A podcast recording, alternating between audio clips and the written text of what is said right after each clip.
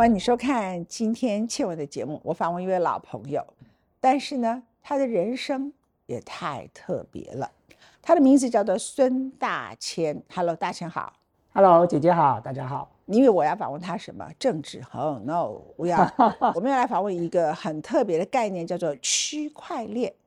可是讨论区块链之前，我想问你啊，就说原来很少人知道你原来你也是台大化工，化工系，嗯，然后后来呢也去美国拿了一个硕士学位。还有博士学位，好，你的博士学位有论文吗？有。好，可以真的。我曾经在节目上出示过我的论文。你是什么讲不开的？念了化工，化工要进台积电、进科学园区是很容易的事情，哎，对吗？对，你的那个年代要进台积电什么很容易的事，你怎么会搞搞搞到去帮宋楚瑜省长选总统？在一九九九年，我们在电视上看到你。那我那时候对这个小子对他特人，他跟人家辩论，然后呢，明明人家把他骂得一塌糊涂，他这边呵呵呵呵笑，就是就是，我就觉得他是欠扁还是怎么回事？哎呦因为除了笑以外，没有办法做别的事。你是什么原因那时候会去从政啊？对，姐，你知道吗？我其实，在高中啊，我在念建中的时候，我们就在选举了，当时在选班联会主席，然后那个时刻我就下定决心说，希望能够从政救国，那是我的理想。所以那个时候，你知道，在那个年代里头，我们那毕业纪念册写的是什么？要救国的跟我来，都是留这种话。所以从建中就开始选举，然后到了台大就在打选战。那个听起来很像孙中山的名字。所以你知道，我后来在台大跟我当政敌的这些人，我跟他们打了一辈子。当年在台大跟我当政敌的，就是自由之爱，就是范云，就是罗文嘉，就是钟嘉宾，就是郑文灿，就是林佳龙。所以，我们我我跟他们认识了一辈子的人生，就是从十八岁开始在台大，后来我就去拿了中山奖学金，就去 Ohio State 念外交。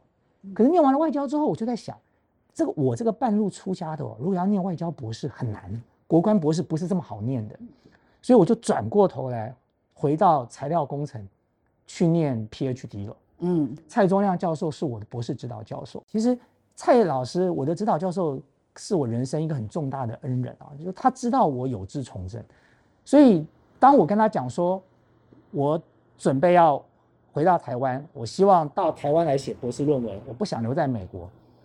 他那个时候只跟我讲一件事情啊，他说：“我希望你答应我一件事。”他说：“不管你回到台湾有没有成功，你都一定要把博士论文写完，你都一定要拿到这个博士学位。”他跟我说：“他我永远记得，他说台湾的政治人物之所以要无所不用其极的去保住位置，没有退路。”对，他说：“老师希望你能够有一个退路。”对，老师希望你能够不要像台湾的这些政客一样，为了保住权位，什么手段都用尽那种肮脏的嘴因为会变成没有退路。对，然后只好要不然就退下来去继续搞政商关系。没错。那如果没有博士学位的人，我看过有一个县长，他今天是县长，明年是无业游民，这好可怕、啊。真的，我周围有很多同事也是如此啊。我后来就参选立委，选上立委之后，我没有忘记对我老师的承诺。所以我回去认认真真的把博士念完了，而且把博士学位拿到。当你二零一六年国民党已经跌到谷底，你就落选了嘛，对不对？啊，那一次立委就落选了，所以成也是大局。那时候宋楚瑜声望起来，你当然是个明星。可是十六年后，你反而就落选了，然后呢，哎，你就离开政坛了，干干净净的离开了，而且你一下子就跳到区块链。也不是说，那我就来找一个我在立委里头可能会有关系的一些公司，你认识非常多企业界，你的人缘也很好啊。然后你也不是说，既然我学的是材料工程，那我就去哪一家科学园区的某一家公司里头去做什么，都不是，你就直接跳到年轻人现在非常夯的区块链，告诉我那时候的心理路程。对，其实姐呢，二零一六年我落选的时候，当然很意外哦。但是其实我也有了心理准备，因为其实做政治人物哦，会当选总有落选的一天的，那就是看什么时间落选了。会当选就有落选的一天。对啊，就你有生就有死的一天。当然，也不是如此吗？而且政治人物就好像身上套的一个马车的马，你就一直往前走，走到有一天落选的时候，你就可以终于喘一口气，否则你永远都要为着下一次的选举在做准备啊。所以那次我落选的时候，其实心情还蛮轻松的，虽然觉得很对不起选民，很对不起国民党。我记得我落选第二天，呃，当天晚上马总统打电话来给我，在我要发表败选感言的时候，我真的他打电话来我都哭了。我跟他说对不起，总统，我没有守住我这一席。然后第二天是朱立伦主席打来给我，我跟他都哭了。那我也只能跟他说对不起，我真的尽力了。但是我后来离开了立法院之后，我好庆幸哦，姐姐，你知道吗？我好庆幸我的教授告诉我的那句话，要求我做的这件事，因为我有博士学位，而且因为我是材料工程的博士学位，而且刚好又因为我在立法院过去的一将近八到十年哦，我为了要逼我自己去学一个我过去不懂的，就是财经，所以我就硬去财政委员会，然后我在那里待了八年哦，整整八年。然后从我不敢上台质询彭淮南，因为我怕被他笑，因为他是专家级，你知道你最清楚了。上台质询他讲不出个东西，当场就被打枪了。本来就是啊。然后我后来一直到有一，终于我可以对跟大家侃侃对谈。所以后来我离开了立法院之后，因为我有财经的背景，然后又因为我有材料工程的背景，所以当时最夯的是什么？就是 FinTech，就是科技金融。所有的银行都在转型啊。所以其实，在大学里头开课开的都是科技金融的课程，不管是你要做 AI 的转型，你要做网银的转型，哦，那当然区块链那个时候就开始兴起了。所以以我的背景，当然对于区块链不难了解啊，因为我是学工程出身的，所以区块链并不难。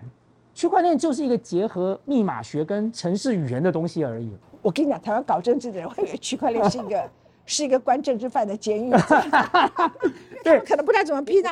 听起来区块链链就不链不就是？而且链那个链真是铁链的链哦。是啊，就是铁链烤在一起，然后区块我把你分成不同区块，所以不就是政治犯的坐牢吗？没错。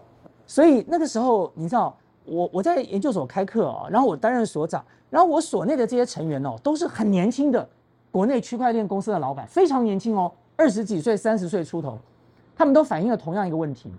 就是台湾在区块链产业上缺乏人才，我们没有懂的工程师，所以我们要花很高的价钱才能够请到一个优秀的区块链工程师。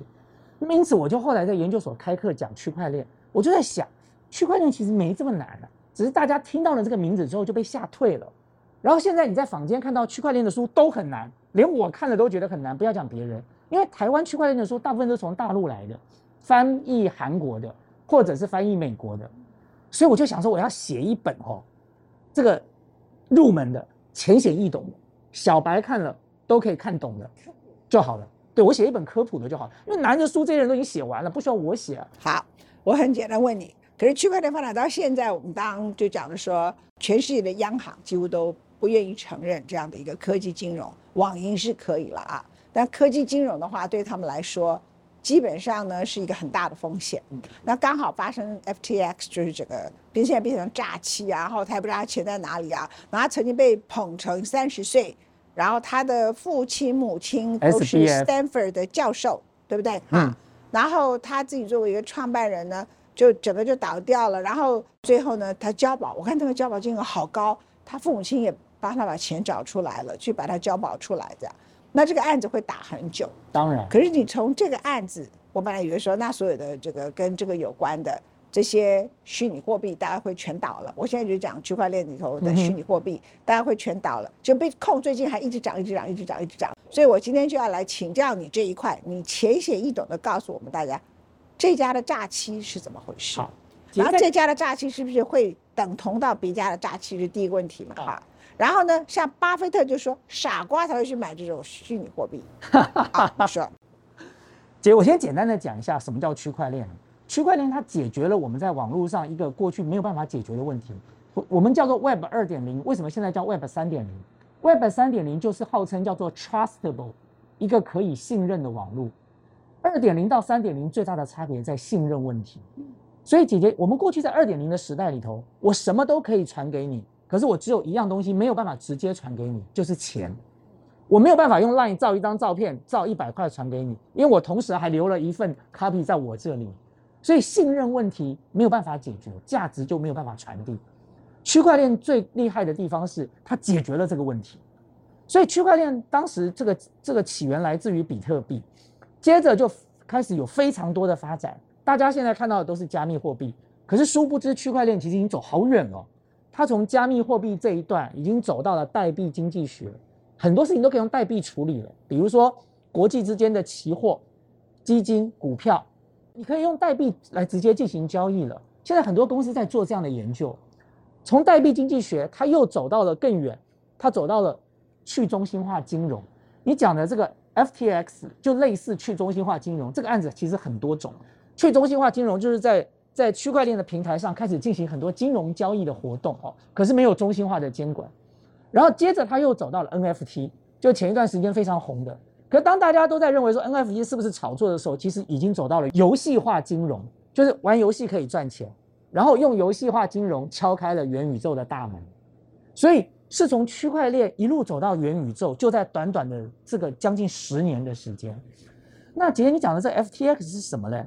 在加密货币的系统里头，全世界有几个很大的交易所，最大的叫做币安，他的老板是一个中国人，叫做赵长鹏。如果我们看文章就知道，大家的代号叫做 CZ。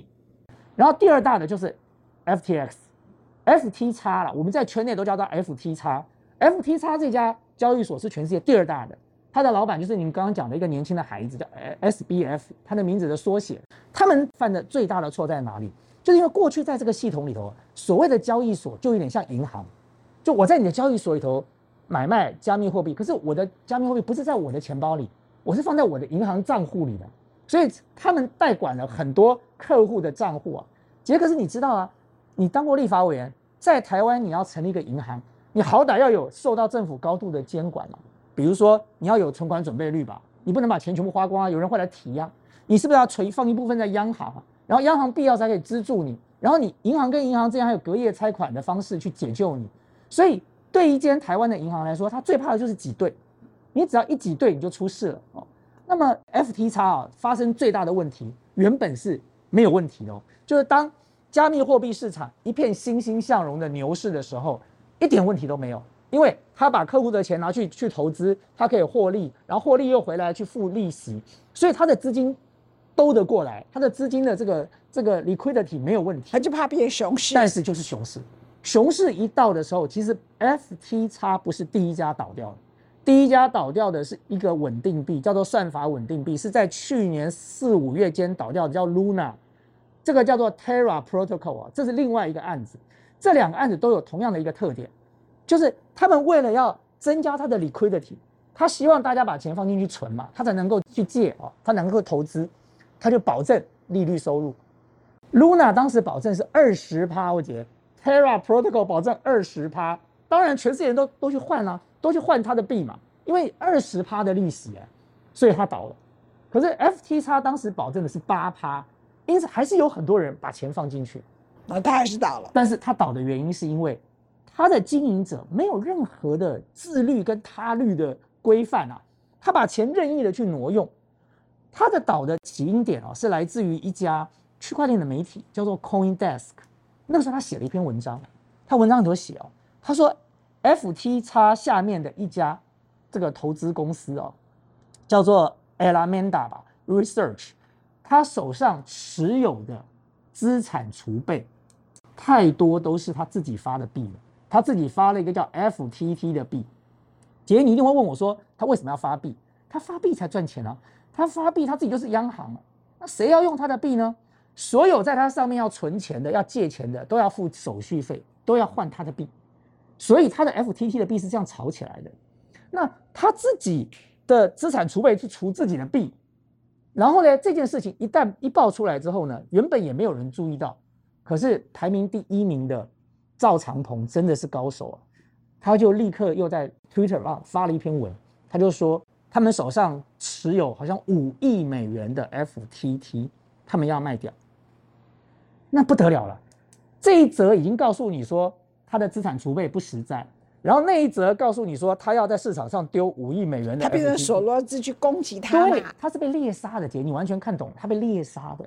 然后呢，这还不不是最狠的，最狠的是过了两天，市场上开始大家紧张了哦，开始要卖啦，开始要想办法挤兑的时候，CZ 出来说。我们币安啊要收购它，要收购 FTX，那大家一想说，哇，币安要收购，那没事啦，那币安都要收购了，还有什么问题？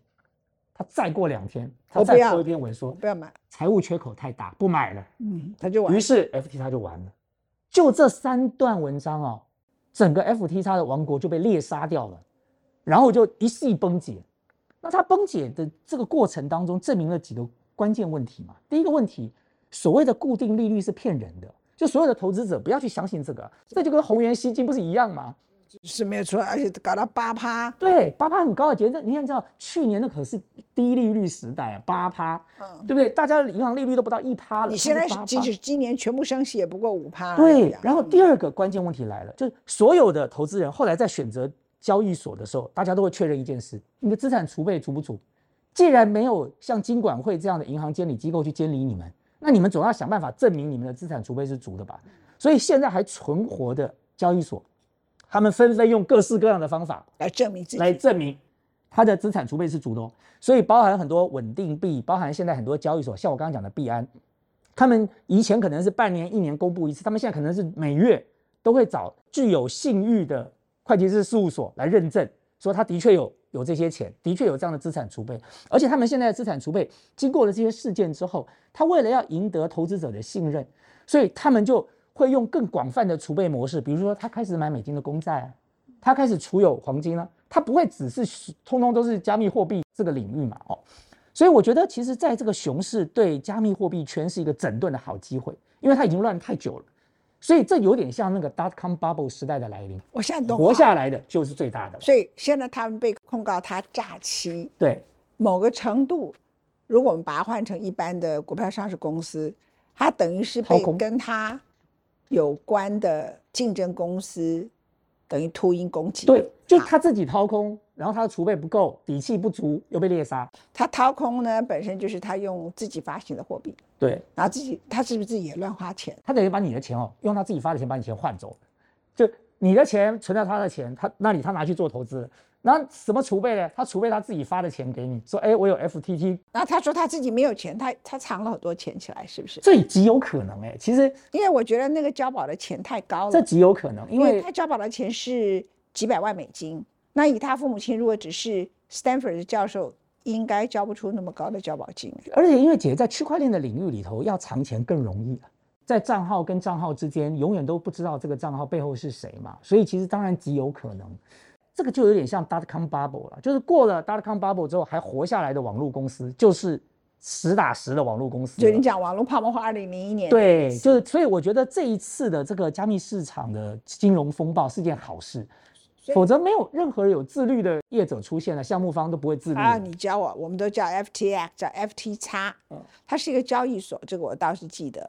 那比特币本身是一个加密货币，跟它是不一样，不是一个交易所。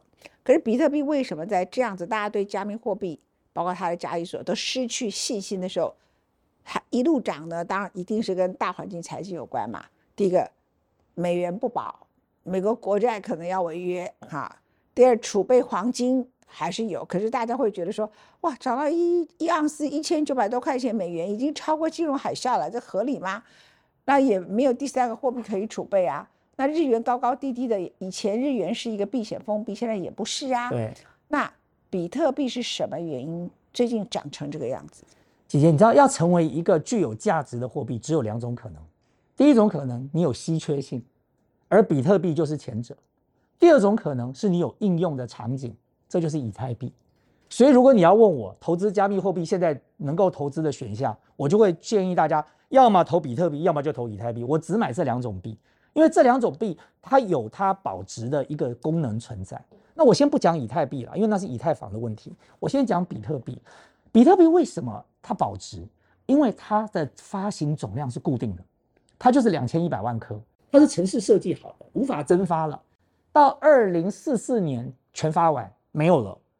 它的发行的方式是靠挖矿，其实所谓的矿工，事实上是最厉害的电脑对工程师。对，所以当大家都跑进来挖矿的时候，有几个特点来了。第一个，你的账本分很多人都保存了，所以要篡改不容易啊，因为账账本在每一个人的手上都有哎，成千上万个、几十万个矿工。然后第二，因为你每一页跟每一页之间是靠解题的，所以你上页的资料不能改啊，你一改了任何一个数字，你的密码就算密码学算出来的数字就不一样了。你跟下一页连不起来了，你马上就被发现篡改了，所以这个东西是不会存在的。那在这种情况之下，比特币就是在这个机制下发行出来的。它当时设计就是这样，两千一百万颗。然后呢，我的奖励机制呢，一直慢慢慢慢慢慢递减，递减到我两千一百万颗都发完了，我就拿我这段时间所收的在比特币网络上的交易费的这个 pool 这个基金池，再来给你奖励，用这样的方式来支撑。那么重点来了，所以很多人叫比特币，他不把它当货币，因为比特币的当货币哦，它的交易速度太慢了。可是大家把比特币当黄金、当钻石，所以他们叫它虚拟黄金，叫它虚拟钻石。不过姐，如果有一天你需要的时候，我还可以送你比特币啊，我就有买啊。我每个礼拜定期定额买买比特币，我不管比特币高高低低，我就买一点买一点。那你这个做法跟人家很多人就是定期定额买股票一对样，，那你要慎选股票。可是像比特币这个，因为它稀缺，而且其实你知道吗？比特币只会更少，不会更多的原因，是因为比特币啊，如果你忘记你的密码了，或者你的电脑不小心被丢掉了，哦，抱歉，那就没了。我讲个笑话给你听。那我不能买，因为我一没吃药就失智，所以我对，不能买所以。我讲个笑话给你听，你知道吗？嗯英国在二零一一年吧，当时有一个工程师，他挖矿挖了八千枚比特币，然后呢，他就存在他的电脑里，然后呢，结果没想到有一次打扫的时候啊，把这个电脑的硬碟丢了。嗯，可是呢，他当时不以为意，因为那个时候二零一一年八千颗，八千颗只值四十二块美金，所以他觉得没什么就丢了。可是姐，你知道，经过了很多年，一直到去年，变成多少钱？对，变成了巨额的美金了，你知道吗？好几亿的美金啊！那个时候比特币最高到六千九百块一颗的时候，太惊人了。于是这个英国人，这是真实的故事哦，新闻有报哦，他就辞去了工作，他决定要回去挖挖他的垃圾场。他住在威尔斯，嗯英国威尔斯，叫纽波特市。嗯，他就决定要去英国威尔斯纽波特市的垃圾掩埋场挖他的电脑。为了这件事情，还在跟纽波特市的市政府在打官司。然后他准备了资金，准备了什么金属探测器，准备了无人机，准备了一大堆。他就是要想把电脑挖出来啊。结果嘞，我不晓得，现在还在打官司中。这个新闻是我去年这去年底看到，很好笑吧？所以姐，你知道吗？光这个人电脑被丢掉，全世界就少了八千颗比特币了。嗯，现在比特币发到现在，全世界的比特币已经少了三百万颗了，因为各式各样的理由不见了。呃，有的像被女朋友丢掉，，对，有的忘记了有，的失智，有的老了就忘记了。对。然后在先前我还看过一个新闻啊，英一个英国的呃年轻孩子后来想要自杀，为什么想自杀呢？因为他忽然想起来，他小的时候曾经买过很大量的比特币在他的电脑里，他就放假回家赶快去找他妈把他电脑给丢了，所以那比特币也没了。所以所以姐，你知道，回到你刚才讲的问题，比特币它因为是叫做虚拟的，他就跟你把钻石跟黄对金给扔了一跟样嘛。跟虚拟黄金跟虚拟钻石的角色雷同了。所以当这个大家要做避险的时候，大家就会思考了：我是不是要把资金做一部分的储备在比特币？像 Tesla 的那个 Elon Musk，他我记得他当时就储备了四百二十亿台币的比特币哦。对他把 Tesla 的这个资金储备了四百二十亿的比特币在持有。那么他当时，我相信除了他以外，其实很多高端的理财的你觉得他是这些愚蠢还是聪明？我觉得他聪明啊，因为他那个时候大家都怀疑他在炒比特币，因为他一这样宣布，比特币就立刻飙到了六万七、六万八。然后最近又宣布说，因为他买了 Twitter，然后惹了一堆风波，然后呢，他的 Tesla 一直跌，所以如果真的要要来思考的话，我会觉得，姐你看啊、这个比特币会涨，那是因为最近全球的金融市场大家都认为说有反弹的趋势吧。如果今天我大胆的讲了，联总会如果宣布再暴力升息一次，比特币一样跌啊。所以虚拟这个货币其实跟实体的金融已经结合了，要涨一起涨，要跌一起跌啦，就就是这个趋势嘛。所以比特币为什么当时会跌到一万多美金，最低跌到一颗一万多美金？我好后悔没有多买一点。跌到一万多美金，为什么？就是一方面是因为币圈在整顿，币圈的熊市哦。那另外一方面是因为全球的金融市场美元在升息啊，所以资金都抽回来了。所以当然，你股股市都跌了，你说加密货币市场怎么会涨呢？股市股市还可能会跌啊，现在 Apple 也跌啊，因为公布的财报都很差，对但是大家都在裁员。最近我你光看到比特币跌到大概两万上下开始反弹，就知道说它其实是有抗跌性的。啊，为什么会抗跌？因为持有的人多啊，这个就是一个信仰问题了嘛。第一个持有的人多，那第二个就是大家对他有一定的信任。对啊，第三个，我刚才还是要跟你讲，因为现在你不知道什么货币是不会贬值的，所以要分散风险。然后你不要都买黄金，因为太高了。然后美国国债现在看起来要撞门了，然后也不知道协商要多久。美国有太多的政治对抗的危机，会影响美国的国债，然后也会影响美元。然后美国很可能会衰退，所以才是你看他们说联储会为什么只升息百分之零点二五亿嘛？我是因为他怕衰退啊。对，然后这个市场发疯啦，他看他只升息百分之零点二五，他没想到他是怕衰退，是因为美国经济不好啊。那所以再过来公布的很多公司的财报一定都不会差好。你还记得我们刚才在说的吗？我觉得人生有选择是最可贵的。我很开心，然后我也很欣慰，我也很感恩，就是我的人生还可以有一个选择，就是我不一定要那条路走到底，在一个十字路口的时候，我还可以选择走另外一条有趣的路。你不会去搞一个千千币啊？是大千忘了跟你说，姐，我有发 NFT 啊。我在去年三月的时候发了一枚我的 NFT，那个时候我为了要组一个 Discord 群组，而且为了要响应你的号召，对抗全球暖化，所以我组了一个社团在 Discord 群组上，是为了对抗全球暖化的。为了这个，我发了一枚 NFT，叫做“暴走企鹅”，就是讲南极的企鹅快要没有家可以住。我发了一枚 NFT，发了两百多颗，在市场上二十几分钟就卖卖完了，因为我卖的很便宜，一百块。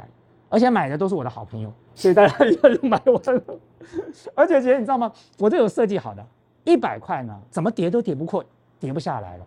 第二呢，因为买的都是我的好朋友，他们呢都不知道怎么卖，所以买了之后不会卖。现在就不 什么都不行，因为都都 LKK 了。对对对啊，所以他们买了不会卖啊。所以姐姐现在你到市场上去查，孙大千发的那个 NFT 永远都是一百块，就是没有涨，但是也不会跌。也涨不上去，因为没有人去买，也跌不上去，因为这些人不会卖，这个很好笑的。然后我后来，我我同时还发了六千多枚是用送的，就是你只要愿意加入我 Discord 群组，我就免费送你一枚。